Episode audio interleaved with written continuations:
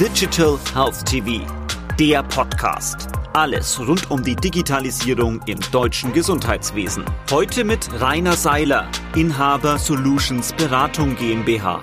Welche sind derzeit die entscheidenden Hürden, um digitale Innovationen im Gesundheitsmarkt zu etablieren?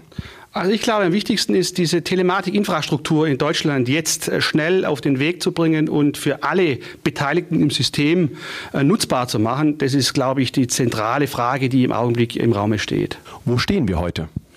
Also ich glaube, dass es gut vorangeht. Äh, der äh, Bundesgesundheitsminister hat einige Initiativen äh, gestartet, gesetzgeberische Initiativen, die klare Zeitachsen für zum Beispiel die Einführung eines, eines elektronischen Rezeptes oder einer elektronischen Patientenakte vorsieht.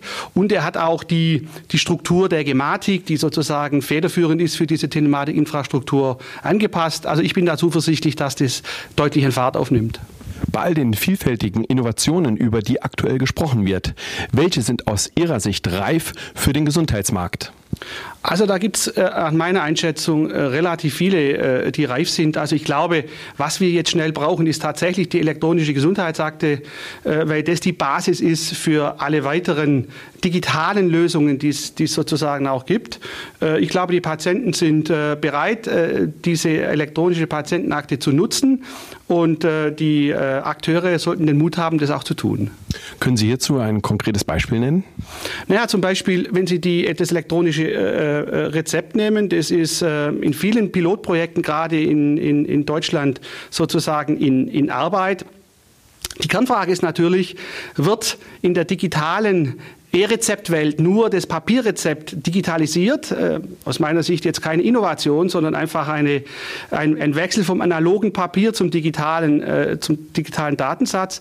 Das alleine wird nicht reichen. Der Patient muss spüren und merken, dass ihm auch die digitale äh, Innovation etwas bringt. Und aus meiner Sicht ist es beim Beispiel jetzt elektronisches Rezept zum Beispiel, dass über das elektronische Rezept ein Zusatzbenefit für den Patienten entstehen muss.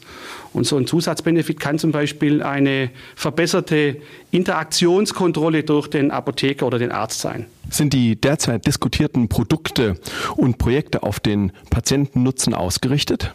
Eindeutig ja. Also alles, was ich jetzt sehe im Markt, ist wirklich sehr stark auch patientenfokussiert. Äh, also von daher gesehen sind wir in Deutschland auch äh, nach meiner Einschätzung gut unterwegs. Wie gesagt, es fehlt der Mut, äh, die Themen anzupacken, der Mut auch der Akteure seitens der Regulierungsbehörden und der Krankenkassen. Digital Health TV, der Podcast. Alles rund um die Digitalisierung im deutschen Gesundheitswesen.